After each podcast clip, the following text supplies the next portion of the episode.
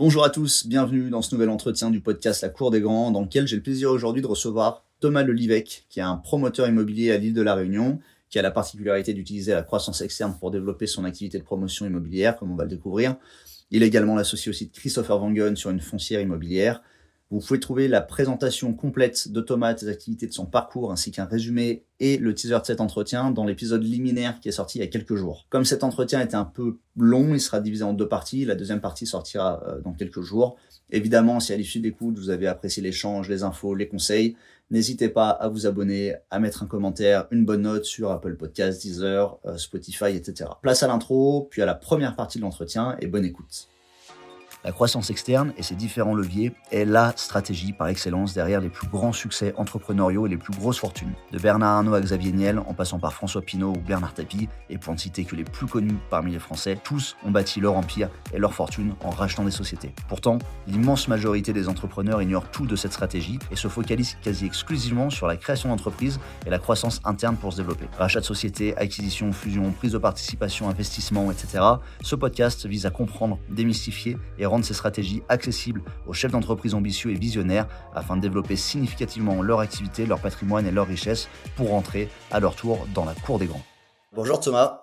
Bonjour Béranger. Enchanté et, euh, et merci de et merci d'être là avec avec moi aujourd'hui pour euh, cet entretien. Avec plaisir. Top. Donc on est dans le dans le podcast La Cour des Grands. J'ai le plaisir de te recevoir aujourd'hui pour parler de de rachat d'entreprise et de, de, de croissance externe à travers des prismes un petit peu différents de, de ce qu'on a pu voir euh, jusqu'à maintenant puisque toi tu as à la fois l'expérience perso de, du rachat d'entreprise mais aussi une expérience euh, en tant que, que consultant et que et, et, et qu'intervenant auprès d'autres d'autres sociétés. On, on en parlera un petit peu un petit peu après.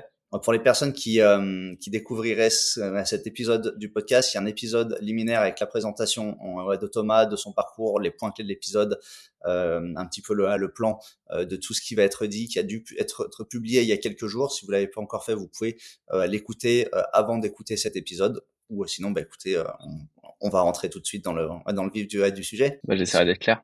Et eh bah, super, il ouais, n'y a pas de, y a pas de souci Thomas. Merci beaucoup en tout cas.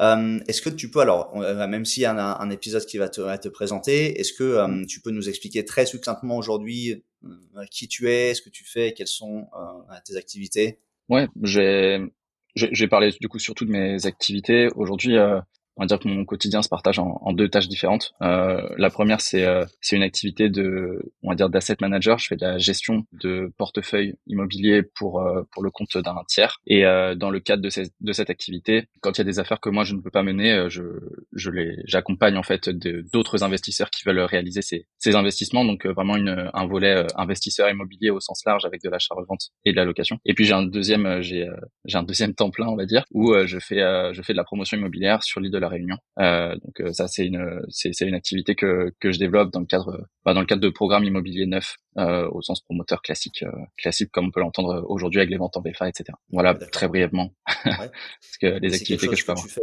depuis, depuis longtemps? Du coup, là, alors, ces deux activités-là? Alors, l'activité d'investisseur immobilier au sens achat-revente et au sens locatif, ça fait six ans que j'en fais. Euh, maintenant, l'activité de promotion immobilière, ça c'est beaucoup plus récent. Ça fait un an et demi que euh, j'ai lancé la société. On a livré, je dis on parce que il y a ma, ma, conjointe en fait qui elle est ingénieure travaux, donc qui s'occupe de toute la partie euh, gestion de travaux. Et c'est ce qui a fait d'ailleurs que j'ai fait la culbute en fait entre du marchand de biens classique à, euh, à une activité de promotion parce que du coup j'avais cette corde à mon arc en plus de gestion de travaux que j'avais pas. Et donc ça fait un an et demi. On a là à l'heure où, où, on se parle, j'ai on, on, livre le premier programme qui est un petit programme on va dire de quatre maisons qui m'a permis du coup de démontrer le savoir-faire auprès notamment des banques et auprès aussi des commercialisateurs. Et euh, là, j'ai deux programmes, un de 15 euh, lots et un autre de 11 lots qui vont sortir euh, l'année prochaine. D'accord, donc c'est un démarrage déjà quand même assez, assez intense. Ouais, ouais, ouais.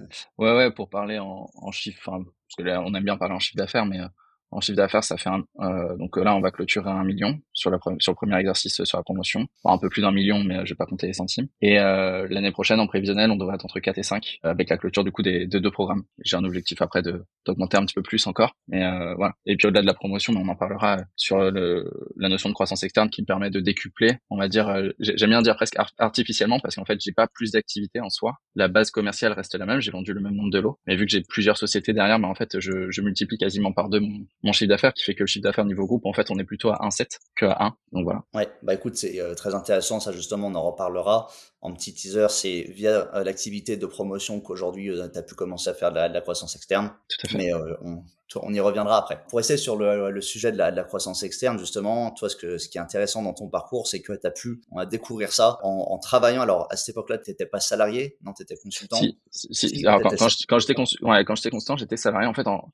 Ouais, euh, salarié d'une Ouais, en fait, en, en, sortie d'école, sans, sans, pour autant refaire tout le tout, le CV, parce que ils pourront l'écouter dans le, dans l'épisode euh, précédent, mais euh, globalement, en sortie d'école, j'ai fait du, ce qu'on appelle du conseil en stratégie. Euh, donc, c'est c'est dans une société qui vient suppléer des directions générales euh, dans la mise en dans la mise en place euh, opérationnelle d'une stratégie énoncée. Euh, là, on est plus, on va dire, dans du conseil en organisation, ou alors on vient parce que ils disent, je sais pas, par exemple, aujourd'hui, il y a le marché de l'intelligence artificielle qui arrive. Quelles sont nous les opportunités? Du fait de notre société Quelles sont les opportunités que l'on a sur ce marché? Et quelles sont nos axes de différenciation. Et donc là, on vient plus pour leur donner un conseil au sens plus du coup de la stratégie de l'entreprise. Euh, et donc euh, moi j'ai fait ça en, en, sortie d'école et dans ce cadre-là j'ai eu effectivement euh, donc euh, j'intervenais sur dans des entreprises industrielles dans le milieu aéronautique, spatial et défense. Et donc là j'ai eu effectivement l'opportunité de d'avoir ces problématiques de, de rachat au sens de l'identification de l'opportunité de rachat qui, qui permettait justement de, de se positionner, enfin de, de se dire ok à quel moment c'est intéressant de racheter, pas forcément pour enfin pas forcément, il y a forcément ce, ce côté-là, mais on va dire pas forcément uniquement du côté de l'acheteur, mais aussi du côté du vendeur. Et euh, donc ça ça a été vraiment ma première approche. Et puis la deuxième approche, on en parlera ensuite, qui a été plus en, au, au, sens d'intégrateur, c'est-à-dire que suite à cette expérience-là, euh, j'ai intégré une entreprise euh, qui elle faisait de la croissance externe. Enfin, c'était vraiment son, qui était dans, dans l'environnement de la, de la data et euh, qui faisait de la, de la croissance externe, qui rachetait des agences en fait un peu partout. Et moi, j'étais en, en charge en fait d'intégrer l'entreprise, euh, donc une entreprise en province. Euh, c'est une entreprise parisienne qui rachetait une entreprise en province. Et moi, mon rôle du coup, c'était vraiment de, de l'intégrer, de mettre en place les process, etc. Puis là, il y a eu pas mal de pas mal de déconvenus, voilà, de rebondissements, mais qui, qui ont fait que euh, ça m'a permis de voir en fait, avant de moi me lancer dans, dans mon expérience à moi, de voir en fait euh, de l'identification du besoin jusqu'à l'intégration et les différentes problématiques qu'on peut avoir, notamment sur l'intégration et les éléments clés à, à, identifier à mon sens avant même de se lancer dans un dans un rachat. D'accord, bah écoute, tu vois, c'est super intéressant. Alors c'est assez rare, je pense d'avoir l'opportunité de, de, vivre des expériences comme ça en tant que salarié ouais. et ensuite de le faire. Généralement, les gens qui euh, ont des expériences en tant, en tant, que salariés vont se lancer derrière dans la, la création d'entreprise et, et, et, se servir d'une expérience, un métier, on va dire, un savoir-faire métier mm. pour lancer derrière une activité. Mais là, arriver avec une vision vachement beaucoup plus macro sur euh, le, mmh. le fonctionnement d'un groupe et l'intégration euh, d'une autre société euh, bah, dans un groupe. Je trouve ça vraiment intéressant et bah, assez rare pour être, être, être, souligné. Du coup, alors on va commencer par ta première expérience. Donc, que tu sors d'école, tu es consultant ouais. pour, donc j'imagine, une, une, une, grosse boîte. Qui ouais, une grosse entreprise dans l'aéronautique. Ah oui, d'accord. Donc, tu étais consultant, pas pour une autre société dont la boîte aéronautique était cliente euh, en fait, si tu veux, moi, moi j'étais, moi, en fait, si tu veux, moi, j'étais dans une boîte, c'était une, en fait, c'était une spin-off de, de McKinsey. C'était des anciens de chez McKinsey qui avaient créé cette société. Euh, donc, en fait, vraiment, on intervenait euh, au titre d'un McKinsey, enfin, parce que les gens connaissent euh, souvent ce que c'est McKinsey. Donc, en gros, moi, moi, le, mon employeur était une, une société et en fait, elle, elle me, elle me catapultait dans une entreprise voilà. cliente. Dans et euh, voilà, il y avait une réponse à l'appel d'offres. De... Exactement. C'était, voilà, on, on, doit résoudre. Alors là, la problématique, c'était, on n'arrive pas à être rentable sur une business unit. Ouais. On sait pas, enfin en fait, on n'arrive pas à identifier le, le problème. On sait pas ce qui va pas. Est-ce que c'est les achats? Est-ce que c'est les ventes? Est-ce que c'est euh, l'organisation? Est-ce que peu importe. C'était voilà, vous avez six mois. Donc on était une équipe de trois. Est-ce que vous avez six mois ça fait dix ans qu'on essaie de résoudre le problème, on n'y arrive pas. Donc euh, vous avez six mois pour euh, pour trouver le, le, problème et nous mettre une feuille de route pour euh, résoudre ce, ce, problème de, de rentabilité. Ok, d'accord. Ouais. Donc la société cliente, la boîte aéronautique et aérospatiale, était divisée en business units. Les business ouais. units, c'est quoi? C'est des départements commerciaux ou c'est des entités à part? C'est des sociétés à part? Non, pour l'imager, pour que ça soit très simple. Euh, tu vois, par exemple, si tu fabriques un avion, tu as euh, le moteur, on va dire, tu as, le moteur, tu as le cockpit, euh, tu as le... Fuselage, comment, as, voilà, tu as, as, tout le fuselage et puis tu as euh, toute la partie euh, habillage intérieur. Chaque partie, en fait, est une business unit. Donc, tu auras la business unit cockpit de l'avion, par exemple. Et donc, moi, c'était... donc, je, je rester vague sur, sur ça, mais globalement, c'est voilà, mon, mon job, c'était de rendre rentable la business unit cockpit d'avion, par exemple. Mmh, ok. Donc, donc, là, pour ça, il faisait appel à une boîte de conseil avec des stratégistes ouais, qui venaient, qui analysaient un petit peu l'état de marge une... de la business unit. et euh... C'est ça. Une mission, globalement, se, se fait, euh, on va dire, quasiment toujours en trois étapes. C'est, euh, t'as une première étape, euh, enfin, on fait une première étape très rapidement de prise de température, mais celle-là, je la compte pas parce que c'est très très en amont. C'est même quasiment dans l'appel d'offres qu'on le fait. Euh, ensuite, il y a toute la partie audit. Ça, en général, ça dure un mois. Où en fait, vraiment, on va, on va creuser, enfin, on va on va tout mettre à plat. On va aller euh, questionner tous les employés, enfin ou une bonne partie des employés, les décideurs, etc., etc. On va essayer de comprendre ce qui se passe. Une fois que l'audit il, est fait, normalement on arrive déjà avec une idée assez précise de là où potentiellement est le problème. Donc en fait à chaque fois on fait un 80-20, on fait un Pareto en disant euh, on pense que 80 euh, des problèmes c'est avec, enfin 80% du volume des problèmes c'est lié à 20% là. Donc en fait, on va se focus sur les 20%, on va essayer de, de, de le rectifier. Et donc là, ça fait que pendant les, euh, donc là c'est une mission de six mois. Donc c'est-à-dire pendant les quatre mois suivants, on avait fait un mois. Pendant quatre mois, on essaie de résoudre le, le, sujet. Et pendant un mois après, on commence à mettre en place et on voit quels sont les, les éléments bloquants, etc. Et euh, du coup, normalement, à la fin du coup du tout dernier mois, de la dernière étape de mise en place, normalement là, le client, on va dire, il est pseudo autonome pour mettre en place pour pour dérouler son pour dérouler le Le problème n'est pas résolu, mais en tout cas, il a les clés et, euh, et les outils en main et un plan d'action qui est clair pour euh, résoudre euh. Les, problématiques. Ok. Exactement. tu vois, pour te pour, te donner un, exemple, par exemple, tu vois, c'est nous il y avait une problématique sur la logistique.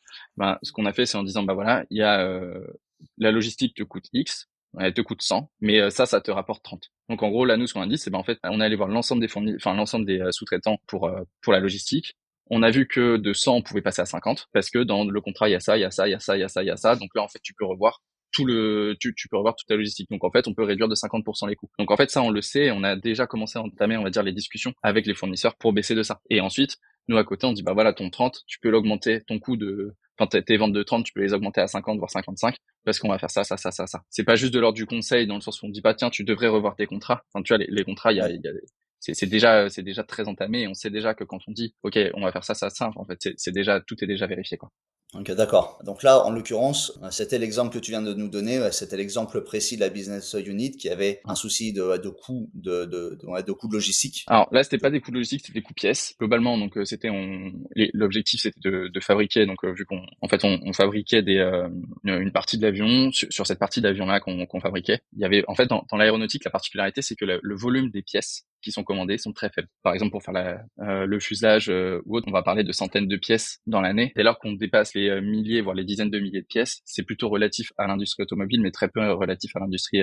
aéronautique. Et en fait, ce qui se passait, c'est que dans l'assemblage, bah, du coup, tu dois, il y a des rivets, il y a des, il y a plein de petites vis, des petits trucs comme ça. Ça, eux, ils savent pas le gérer. Le problème, c'est que ces pièces-là, souvent, sont en titane pour répondre aux problématiques de l'aéronautique. Donc, en fait, il y a une grosse valeur ajoutée à ces pièces-là. Sauf que ces pièces-là, vu qu'ils savent pas trop les gérer, ils maîtrisent pas tous les process, notamment de diminution des coûts par le volume, etc. Et donc, ce qui s'est passé, euh, c'est qu'ils achetaient ces pièces-là très très cher mais les avaient mal pricées. Pourquoi? Parce que quand tu fais plein de petites pièces, ton niveau de ton taux de revue, tu vois donc de pièces euh, non conformes ou alors qui sont jetées, qui sont cassées, etc. augmente énormément. Et donc eux n'avaient pas euh, fait ce pricing là en fait. Ils avaient dit bah nous on a besoin de 1000 pièces donc on va acheter 1000 pièces et on va faire la négo sur 1000 pièces. Alors qu'ils auraient ce qu'ils auraient plutôt dû faire c'est dire on a besoin de 1000 pièces, on va en commander 1500 et on 1500 et on va s'en faire euh, offrir entre guillemets 300 par exemple. Et ce qui s'est passé du coup, c'est de dire bah là ce qu'il faut c'est négocier d'un coût de pièce qui était à 100% il faut qu'on passe à 87%. Si on a 87% du prix de la pièce, on va faire une économie de X millions d'euros à l'année. Et avec, en faisant cette économie de X millions d'euros, ça va nous permettre justement d'atteindre le niveau de rentabilité nécessaire. Le problème qui s'est posé sur euh, sur ça, et, euh, du coup j'anticipe j'anticipe la question qui viendra derrière, mais le, problème qui s'est posé sur ça, c'est que des grosses sociétés, que ce soit dans l'aéro ou des grosses sociétés industrielles de manière générale, en fait souvent vont euh, vont travailler avec quelques quelques fournisseurs.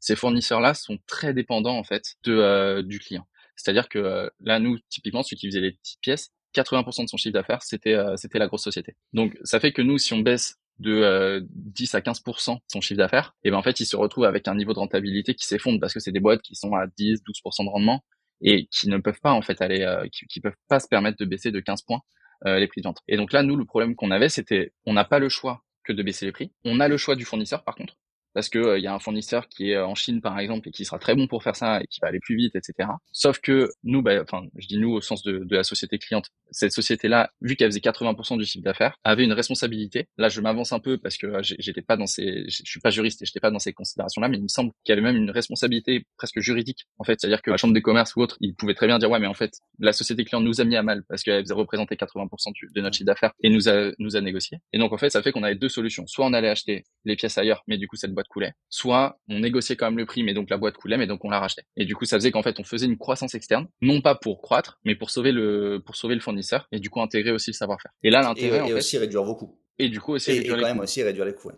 Bien sûr, parce que ce qui se passe, c'est que dans ces petites boîtes, alors déjà, les, il n'y a pas le même savoir-faire de toute façon que dans, dans une grosse boîte. Donc, quand, quand la grosse machine elle arrive, ils ont déjà tout, ils ont déjà les, les enfin, ce qu'on appelle les bureaux d'études avec les méthodes, etc. Ça, ça, déjà tout est cadré. On a un prévisionnel qui est assez, euh, qui est fait sur euh, sur 4 à 5 ans. euh, sur le nombre de pièces, etc. Donc en fait, on a énormément de visibilité. On n'a pas besoin d'aller mettre des ressources humaines dans cette petite boîte, on s'en fout parce que nous, il y a déjà les ressources humaines. Donc en fait, ça fait que toutes les fonctions support en fait peuvent être euh, peuvent être enlevées. euh, Voilà. Donc soit elles sont euh, après donc là, il y a des plans. Encore une fois, ça, moi, j'y étais pas. Mais du coup, après, tu as des plans de, de sauvegarde de l'emploi, etc. Mais en tout cas, tout est géré comme ça.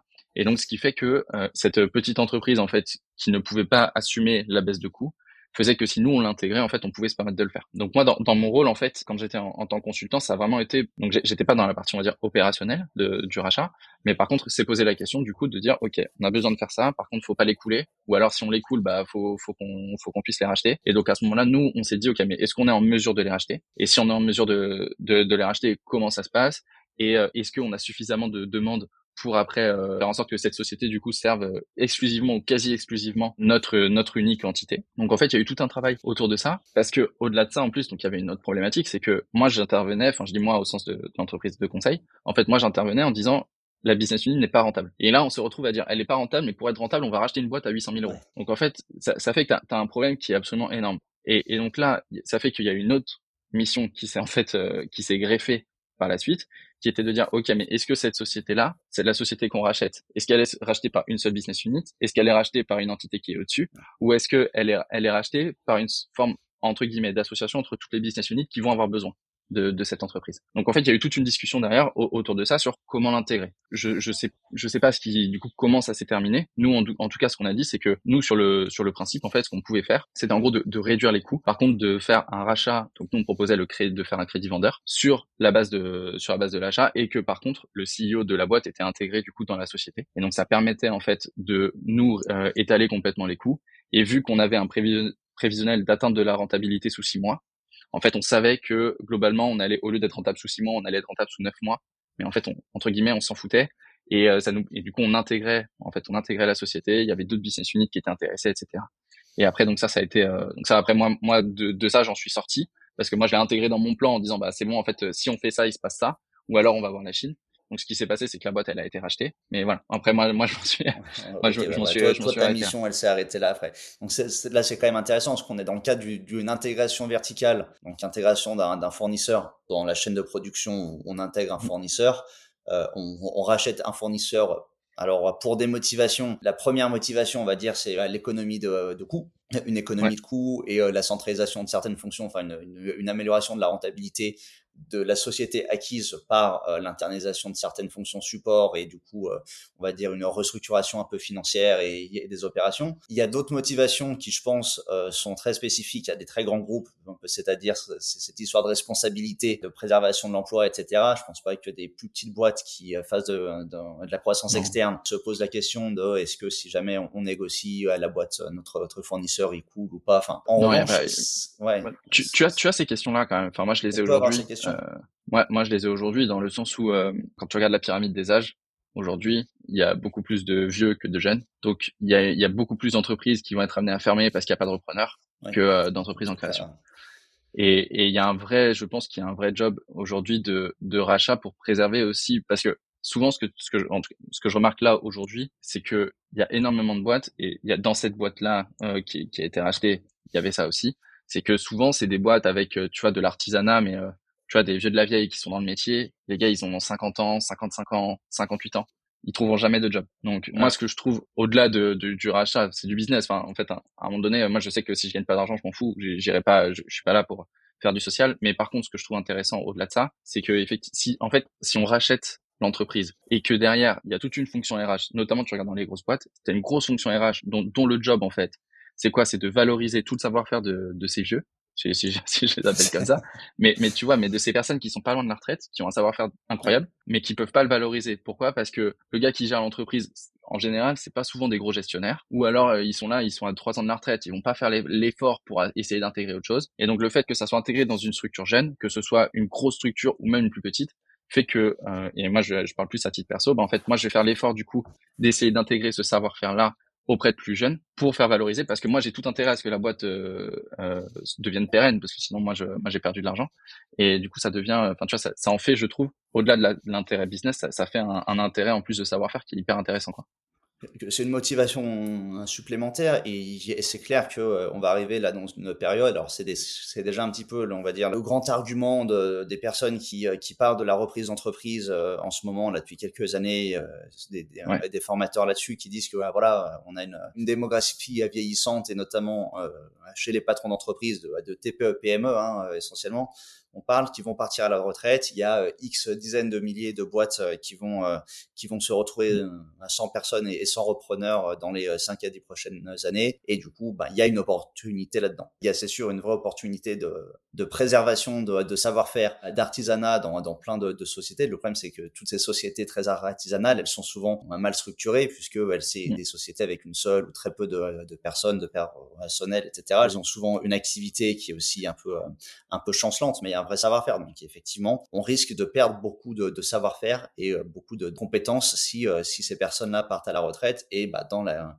le rachat d'entreprise, il y a aussi un peu cette dimension-là, on va dire un peu sociale entre guillemets, euh, même si c'est avant tout effectivement du, du business. Mais c'est important à prendre en compte. Et en tout cas, que c'est une dimension, je trouve, qui a qui qui, qui, donne d'autant plus de sens à une, une reprise d'entreprise. Ouais, non, et puis c'est surtout, faut, faut pas le, à, à, mon sens, que tu vois, tu parlais des formateurs, alors euh, peut-être qu'on reviendra dessus, mais c'est mon expérience à moi. Racheter une entreprise pour faire du business pur. Tu vois, si, si on prend l'exemple de Bernard Tapie qui est vachement euh, caricaturé, si, tu regardes un Bernard Tapie, une de ses motivations profondes, en tout cas de ce que j'ai pu en comprendre, de ce que j'ai pu en lire, c'était aussi la préservation de l'emploi derrière le derrière ses rachats. Alors ça n'a pas toujours marché, des fois il a été obligé de de faire du, euh, enfin de euh, comment d'arbitrer. Mais en fait, je, je, pense que celui qui se dit vas-y, je vais racheter parce que c'est un, c'est un placement rentable, je, je pense que il se, il se voile quand même beaucoup la face. C'est-à-dire que le, le formateur qui va dire si tu rachètes, c'est méga rentable, tu vas faire x10, etc. À mon sens, faut pas oublier que son job à lui, c'est d'abord de vendre une formation avant d'aller faire un rachat d'entreprise et que toi, quand tu rachètes l'entreprise, il y a, y a, deux, y a deux facteurs. Il y a, enfin, en tout cas, que moi je, que, que moi j'observe. Aujourd'hui, tu as, un facteur, un premier facteur qui est effectivement un facteur de rentabilité et de potentiel. Dans quelle mesure est-ce que la société est rentable et si elle ne l'est pas, est-ce que par de simples, simples, pas, mais par des petites optimisations, on va pouvoir la rendre rentable? Ça, c'est le premier job. Mais le deuxième job, c'est que aussi, il faut l'acheter, en fait. C'est-à-dire que c'est comme quand tu achètes un bien immobilier, il faut convaincre, en fait, le vendeur que c'est toi le bon acheteur. Et dans, je vais pas dire 90% des cas, mais parce que j'ai pas de, j'ai pas de proportion sur ça, mais je pense que dans un, dans la majeure partie des cas, et moi, ça, c'est ce que je vois, alors on, en parlera tout à l'heure, mais en fait, les, les chefs d'entreprise sont, enfin, c'est leur bébé, en fait, l'entreprise. Ça fait 40 ans qu'ils sont dedans, ça fait 25 ans qu'ils sont dedans, ils l'ont développé, ils ont galéré. Les mecs, pendant 10 ans, ils étaient pas rentables, etc. Sinon, on arrive à, euh, du haut de nos cheveux en disant, ouais, mais attends, moi j'ai regardé une formation sur internet, donc je vais te la racheter un euro parce qu'elle veut rien et de toute façon tu pars à la retraite. En fait, le, le gars va juste se brusquer et soit on est en train d'acheter un truc, mais en fait on n'aura jamais le, et ça on, va arriver parce que c'est la deuxième expérience de, sur le sur l'intégration, mais en fait c'est que si dès le début on est sur un deal qui est gagnant-perdant, faut pas oublier que quand, quand tu achètes une maison, le, propriétaire quand il part de la maison, c'est fini. Il y a, y a, plus de lien en fait avec la maison. Quand tu as une entreprise et que tu rachètes l'entreprise de quelqu'un, cette personne-là, même si elle n'a plus de part, elle reste encore dans la société en fait, parce que son visage est encore ancré. Les fournisseurs, en général, ne travaillent pas avec euh, l'entreprise euh, X. Non, ils travaillent avec Monsieur Michel, ah, qui était dans l'entreprise X. Donc en fait, si tu te dis je vais faire une super opération parce que le mec part à la retraite, donc je vais euh, en, gros je vais faire le super deal, mais que du coup le mec se sent perdant. En fait, tu perds du coup tout l'attribut du chef de, enfin du chef d'entreprise. Tu perds cet avantage de confiance que lui il a parce que lui finalement se sent lésé donc n'a pas confiance en toi. S'il n'a pas confiance en toi, tous les fournisseurs qui sont autour et tous les clients qui sont autour qui avaient l'habitude de travailler avec ce monsieur Michel là vont pas vouloir forcément travailler avec toi. Et du coup t'es mort. Et, et, ça, je pense qu'il faut vraiment l'avoir en tête avant même de, avant même d'envisager la, une quelconque question de croissance externe en fait, ou de rachat d'entreprise. Euh, indispensable de toute façon dans le cadre d'une négociation et, et d'autant plus sur le, le rachat d'une boîte avec, avec, tout ce que tu évoques sur la partie des fournisseurs, des clients qui ont un attachement avec le, le dirigeant, même aussi de l'équipe, euh, si jamais il y a une équipe, hein, parce que euh, oui, souvent tu as, l'équipe qui est derrière. Il y a aussi l'équipe derrière, c'est qu'il y ait d'abord un, un, lien qui se crée avec le cédant, comprendre un peu son histoire, ses motivations. Moi, je sais qu'alors aujourd'hui, sur les, les, les, quelques deals que j'ai pu avoir à, négocier, il n'y a, pas encore eu de, de, de, on va dire, de, de concrétisation, mais j'ai eu voilà, trois, quatre vendeurs avec qui j'ai pu négocier pendant quelques mois déjà sur des, des, des potentiels rachats. La part de, de, création de liens avec le cédant pour euh, tu vois, vraiment comprendre les motivations, et, enfin un lien émotionnel aussi qui se crée. Et étant chef d'entreprise euh, depuis très longtemps, je, peux le comprendre d'autant mieux. Et c'est pour ça que je pense que les gens qui sont déjà entrepreneurs ou chefs d'entreprise sont les meilleurs euh, clients ou, candidats euh, au, au, rachat d'entreprise, parce qu'en plus de ça, on a cette sensibilité-là de savoir euh, ce que ça a nécessité d'efforts, de, sueur, de, de, ouais, ce que ça coûte, ouais, bien sûr. Que ça coûte de créer une boîte. Donc en plus de ça, quand, quand, quand tu t'apprêtes à la vendre, il faut forcément arriver à créer ce, à créer ce lien-là. Et comme tu dis, bah, ce sera euh, nécessaire derrière et même salutaire dans la mesure où tu vas reprendre l'activité avec laquelle le, le cédant traitait, enfin des gens avec lesquels le, le cédant mmh. traitait directement, comme euh, les clients, les fournisseurs. Et, si tu te mets des clients à dos ou des fournisseurs à dos parce que ben toi ton approche est différente et tes méthodes sont différentes et, et que tu ne suis pas les pas et le, on va dire euh, les choses établies par l'ancien euh, l'ancien dirigeant de la boîte, ben tu risques de faire couler la boîte quoi. Donc il y a, y a un équilibre à trouver entre de nouvelles le, méthodes, à garder un petit peu les choses qui se faisaient. Donc c'est quand même assez subtil. Ouais, mais de toute façon, pour, pour ça, bah, tu vois, et ça, ça va m'amener sur euh, la, la deuxième expérience dont on parlait, où j'étais plus sur euh, une notion d'intégrateur, euh, où en gros mon job c'était d'intégrer du coup une petite boîte dans une grosse boîte, donc euh, dans le cadre de, de croissance externe. Là, c'est dans le milieu de la data et du web. Donc c'était une, une grosse, une grosse c'est une entreprise qui se disait de transformation digitale au, sens vraiment très très large et il y avait une agence digitale qui faisait quand même il y avait quand même 80 employés donc ça, ça devient quand même une, une grosse agence digitale une belle boîte ouais. Ouais, et du coup il y avait il y avait cette intégration là à faire. Et en fait ça, ça me fait, enfin ce que tu dis là, je, je pense que c'est intéressant de le mettre dans ce dans ce cadre-là. Pourquoi? Parce que ce que moi ce que j'ai observé, c'est qu'il n'y avait pas eu de fiche de mission ultra euh, précise qui avait été faite au moment du rachat. C'est-à-dire que du coup le l'ancien chef d'entreprise, que maintenant c'était plus vraiment, c'était un responsable de business unit, mais c'était pas un chef d'entreprise, c'était plus un chef d'entreprise. Et en fait il y a un shift à faire. Et, et, la question, c'est est-ce que ce chef d'entreprise est capable de faire ce shift ou, pas? Parce que là, ce que j'ai observé, c'est que donc cette personne-là n'était pas capable de le faire, n'y arrivait pas en tout cas. Est-ce qu'elle le voulait? Ça, c'est une autre question, mais en tout cas, elle, n'y arrivait pas. Et donc moi, quand je suis arrivé en disant, bah écoute, voilà, les process, c'est ça. Et donc maintenant, toi, tous les process que tu avais, par exemple, en fait, c'était quelqu'un qui fonctionnait au bouche à oreille. Donc lui, il était sur euh, ce que j'appelle moi un commerce subi. Et euh, le problème du, du commerce subi versus le commerce voulu, c'est que bah il y a un client qui vient qui lui demande un truc une, mission à 3000 balles mais en fait il va la faire parce qu'il a pas ou alors le, gars vient le voir pour, vient le voir pour une mission à 3000 balles euh, il a 40 missions à, à 40 000 euros bah en fait il va pas prendre le commerce à 3000 balles. Mais s'il a pas ce commerce là mais en fait il va le prendre. Mais à aucun moment il avait une démarche du coup de commerce voulu qui était de prospection de, de démarchage client d'animation de, réseau etc ça il l'avait pas. Et en fait ce qui se passait c'est que euh, il avait jamais calculé le on va dire le, le coût de d'acquisition d'un client. Donc lui il disait de toute façon vu que le client m'appelle, ça me coûte rien. Et nous quand on lui dit ouais mais regarde, tu l'appelles, tu fais une qualif, enfin tu fais une précale, tu fais une qualification, tu l'intègres après dans les équipes, tu expliques aux équipes, etc.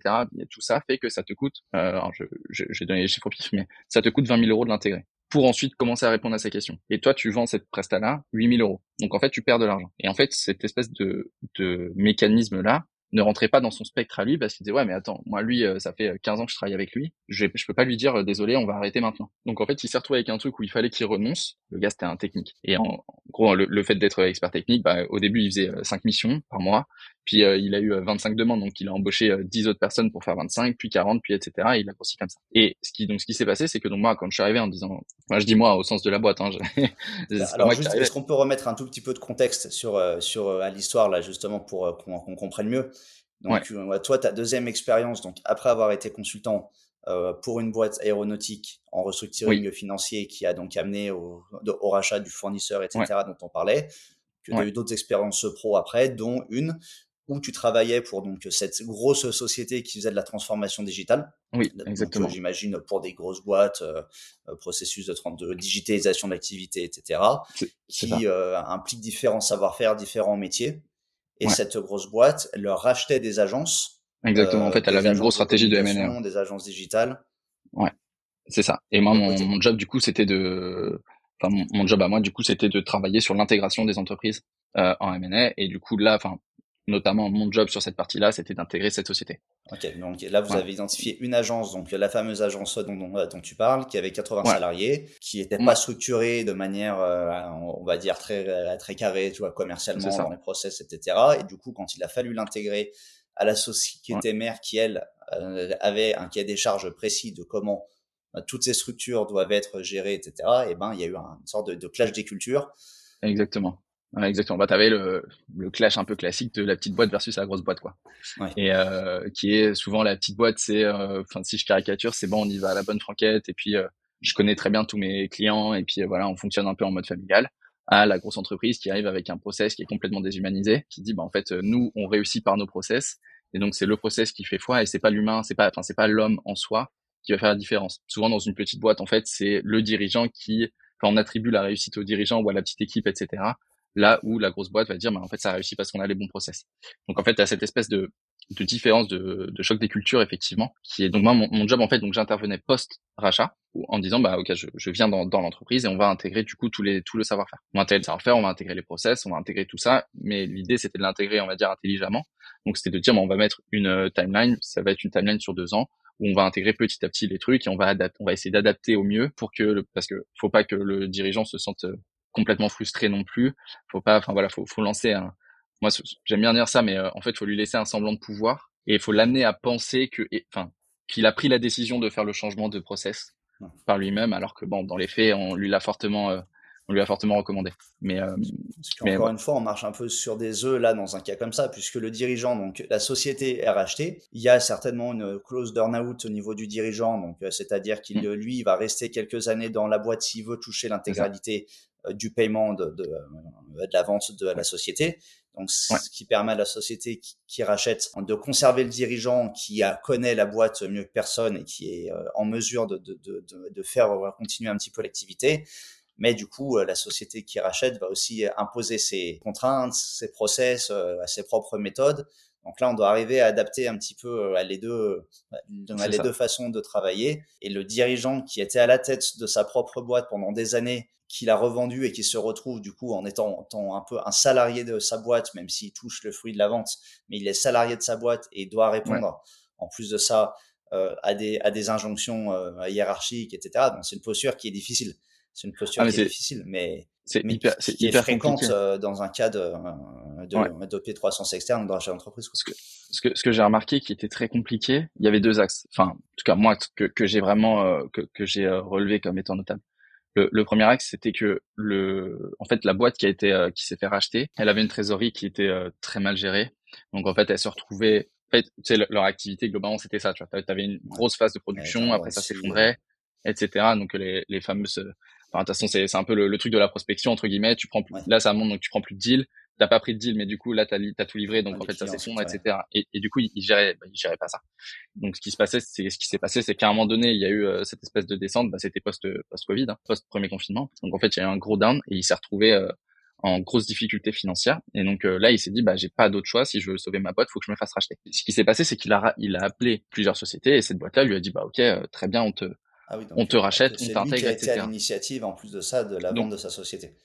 Ouais, mais il a été à l'initiative et ce qu'il dira plus tard, c'est oui, je l'ai vendu, mais j'avais pas le choix. Et en fait, il y a, un truc, en tout cas que moi j'ai retenu de ça, c'est que dès lors qu'un qu'un chef d'entreprise te dit je n'avais pas le choix, en fait, il se pose en victime du, de sa vente. Et donc, ça fait qu'il n'acceptera jamais, en fait, qu'on lui dise ce que tu fais, c'est pas bien. Et même si en soi, enfin, quand on va lui dire euh, c'est pas bien, etc., moi, je disais pas ça comme ça, mais en fait, c'est comme ça qu'il l'entend. Même si, tiens, tu devrais plutôt faire ça. Ah ouais, donc en fait, ce que je fais, c'est pas bien. Et donc, ça, c'est hyper, euh, c'est hyper compliqué. Et le deuxième axe, c'est est-ce que le chef d'entreprise est manageable? Parce que le, le, gros, gros problème qui va se poser, alors nous, dans, enfin, on va dire dans des petits rachats, nous, en petites structures, c'est un peu différent. Mais là, dans des grosses boîtes comme ça, typiquement, si quelqu'un est soumis à cette problématique de je suis chef d'entreprise et je vais me faire racheter moi, parce que tu vois, quand on parle de croissance externe, il y a deux axes. Soit nous on rachète, soit on est racheté. Mais, mais faut, je pense aussi, il faut anticiper ce potentiel rachat. Il y a pas mal de gens qui, mettent, qui montent des boîtes pour être rachetés derrière. Et, et en fait, si tu dis, OK, euh, je vais être racheté, il y a un gros risque à, à ça c'est que tu vas te faire manager par des gens qui n'ont jamais créé une boîte. Et moi, c'était mon cas en fait. C'est-à-dire que moi, le gars, j'allais le gérer. Enfin, je gérais l'activité pour lui et je lui disais voilà les process.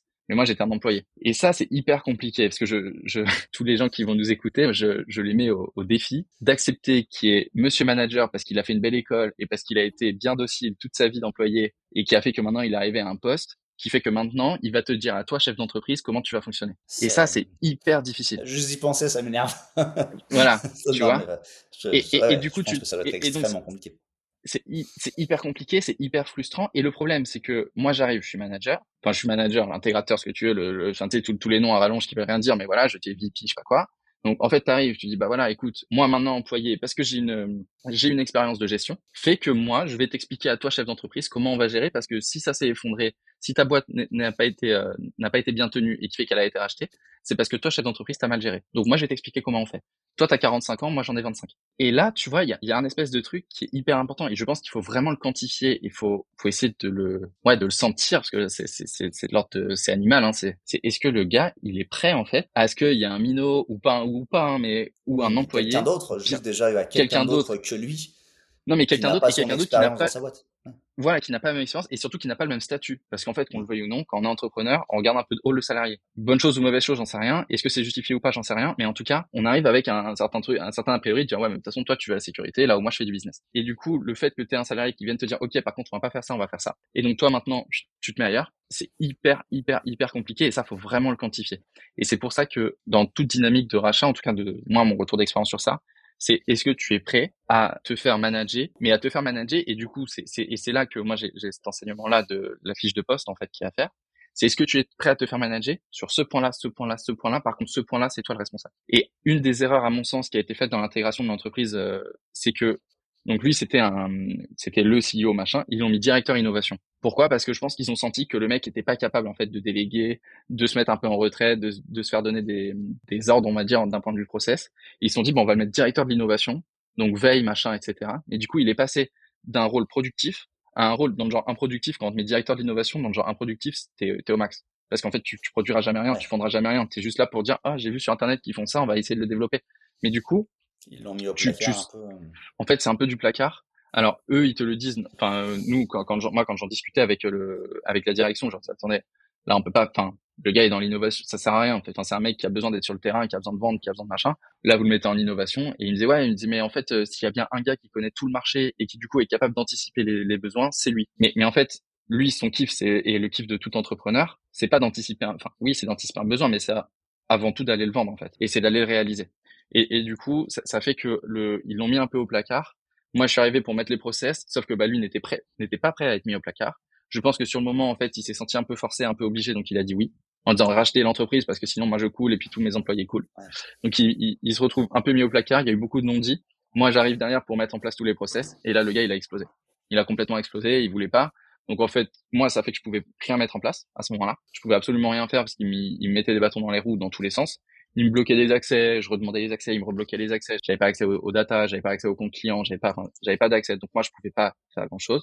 Donc je me retrouve à un moment donné en disant bah attends en fait on peut rien mettre en place donc on va peut-être arrêter là. Euh, le gars ils peuvent pas vraiment lui dire on va te virer parce que de toute façon il y a un deal qui fait que le mec pendant deux, deux ans à trois ans il doit rester dans la boîte. Bah, tu vois donc en fait tu te retrouves dans un truc euh, qui, qui est très compliqué et c'est et donc ouais, moi mon retour d'expérience en tout cas sur ça c'est vraiment de dire ok sur quel pôle tu es responsable sur quel pôle tu ne l'es pas mais vraiment que ça soit hyper factuel, tu vois. C'est pas de t'es responsable de l'innovation ou t'es responsable des ventes. Non, c'est dans les ventes, t'es responsable de quoi concrètement? Et moi, ça, du coup, j'essaie, enfin, en tout cas, maintenant, quand, quand je, suis dans un cadre de rachat de boîte, ma première question, c'est qu'est-ce qui te plaît dans ta boîte et qu'est-ce qui ne te plaît pas à faire au sens opérationnel? On en parler après, mais tu vois, il y en a un, il me dit, bah voilà, moi, ce que j'adore, c'est travailler le bois. Et bah, très bien. Et ben, en fait, tu vas travailler le bois. C'est ton truc. Et moi, je vais pas intervenir là-dessus. Par contre, ce que t'aimes pas, c'est faire des fiches, des fiches de poste. Et bah, très bien. Moi, je vais les faire. Et comme ça, en fait, moi, je le décharge dans leur zone de génie, enfin ce qu'on appelle communément les, les, zones de génie, les zones d'expertise, etc., etc. Mais ce qui, euh, ce qui nous ramène de toute façon, on va dire, aux, critères un peu euh, psychologiques qui y a derrière des, des rachats d'entreprises. Une entreprise, c'est pas juste un actif financier, c'est on a des humains qui sont dedans, qui, euh, qui font tourner l'actif de manière plus ou moins efficace. Hein. Ça, ça c'est encore autre mmh. chose, mais il y a des humains dedans, et quand on rachète une boîte, on va forcément se heurter au facteur humain, qu'il soit de la part du dirigeant, donc du, du cédant, ou même derrière de la part de l'équipe. Parce que moi, moi il m'est arrivé d'avoir des négociations avec une, une, petite boîte arrachée. Il y avait, il y avait deux dirigeants et euh, une équipe de, de 3-4 salariés. Et en creusant, on s'est rendu compte qu'en fait, l'équipe était très mal managée, l'équipe était hyper dépendante des euh, dirigeants qui, eux, quand ils vendaient, ne voulaient pas rester dans la boîte, donc euh, c'était dit, mais du coup, nous, on se serait retrouvé à gérer et à intégrer euh, quatre personnes dans notre équipe à nous. À l'époque, on avait plusieurs salariés, on avait déjà 6-7 salariés.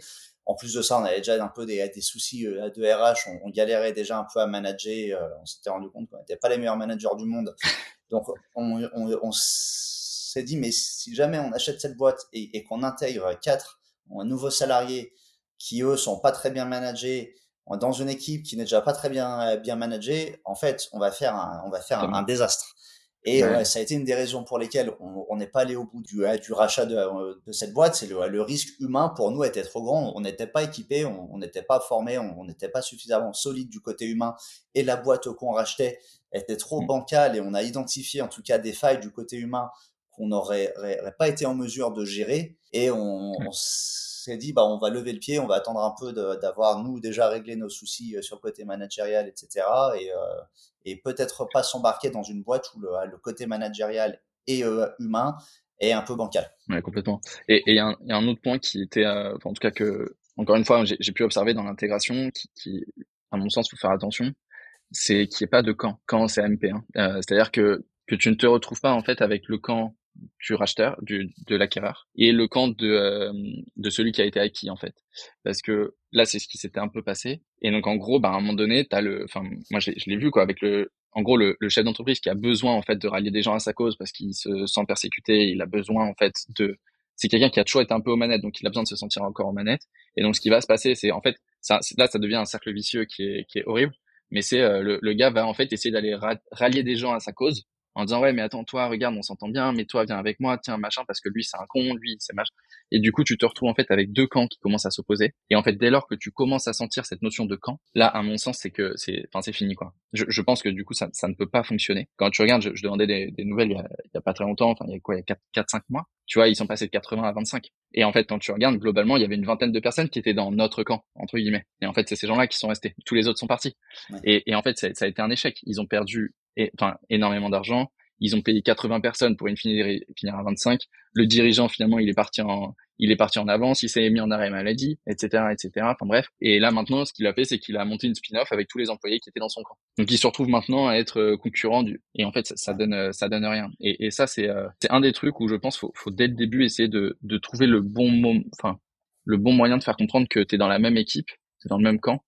Et, euh, et c'est pour ça que moi, ma première approche, c'est toujours vraiment, c'est qu'est-ce que tu veux faire et, et je veux pas t'enlever ça.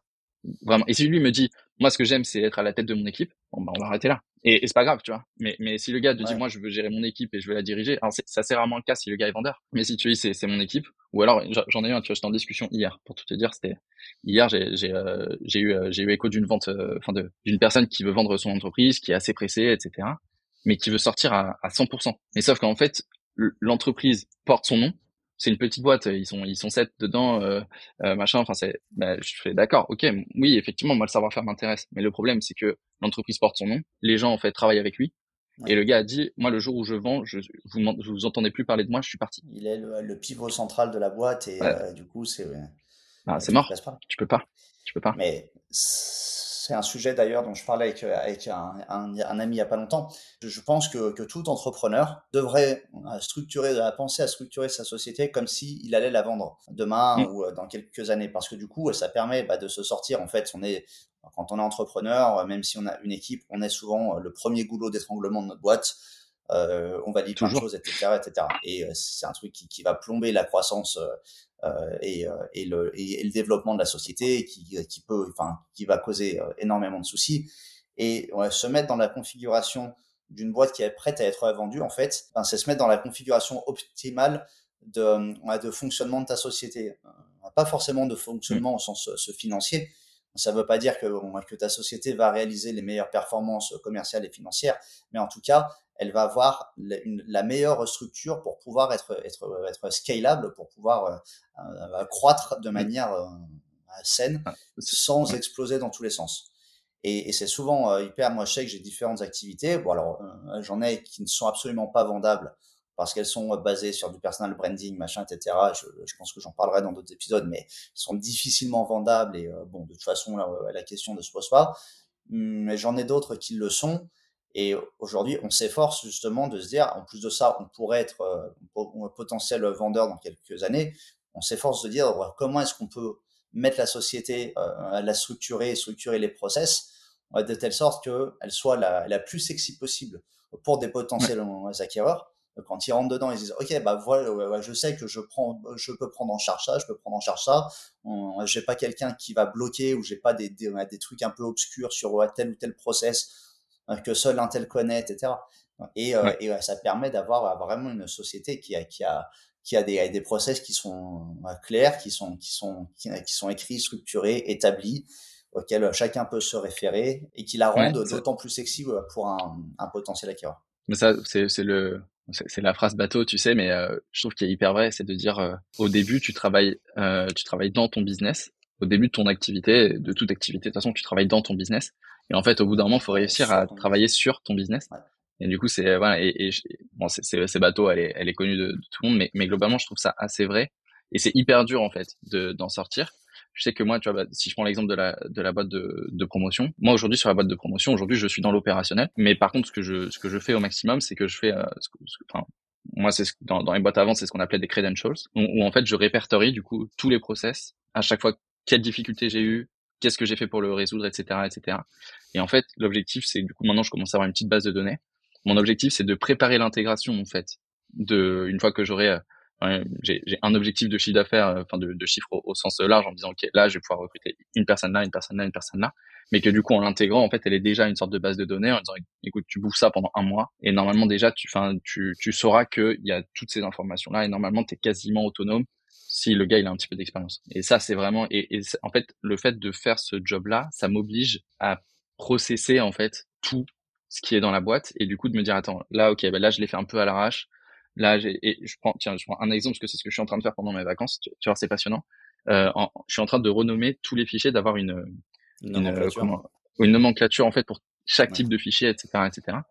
Et, euh, et je l'ai, ça, je l'ai déjà fait notamment sur les mails avec une nomenclature bien précise, etc.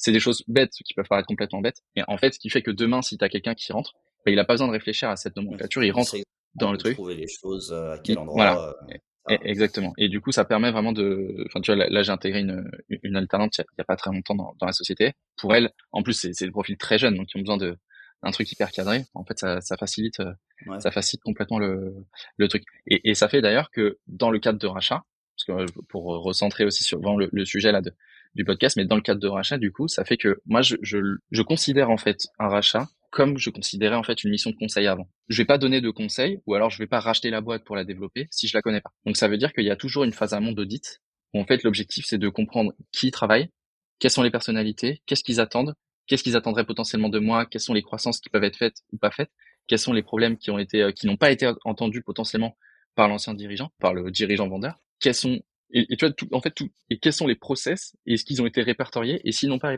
été répertoriés je veux moi sur la phase de rachat en fait commencer à avoir tous ces process là avant même d'avoir procédé au rachat. Bah, dans et, ton audit, de toute façon, tu vas étudier les rachats dans l'audit que tu vas faire, les, les process, pardon, tu vas étudier un petit peu le fonctionnement de la boîte. Bien sûr, oui, mais en fait, ça, ça dépend. Si, si, tu viens racheter une grosse boîte, enfin, quand je dis une grosse boîte, je sais pas, tu as 15, 10, 15, 20 employés, ouais, là, tu commences à avoir de toute façon une obligation.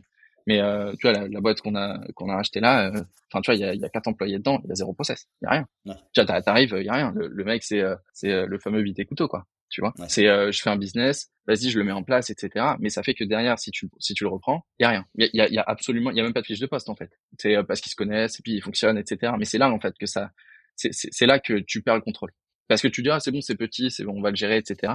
Et tu te rends compte qu'en fait, ça te prend un temps absolument monstrueux. Et donc, le fait de forcer le vendeur à lui dire, ouais, ok, mais par contre, moi, j'ai besoin du process. Je, je le fais avec lui, mais j'ai besoin du process et j'ai besoin que ça soit cadré. Fait que derrière, en fait, tu te rends compte de qui fait quoi et quel est le rôle de chacun. Et du coup, ça fait que tu n'arrives pas finalement à découvrir ça le jour. Parce que si tu obliges à mettre le process, c'est, je trouve que ça soulève en fait des potentiels loups. Et, et c'est pas parce que c'est une entreprise de trois employés que t'as pas de loup en fait. Et, et c'est même des fois souvent le fait qu'il n'est pas scalé, c'est là que c'est assez révélateur en fait. Et ça c'est important je pense de le de l'envisager euh, dès le début en fait, dès la phase où tu commences à réfléchir au rachat. Ok.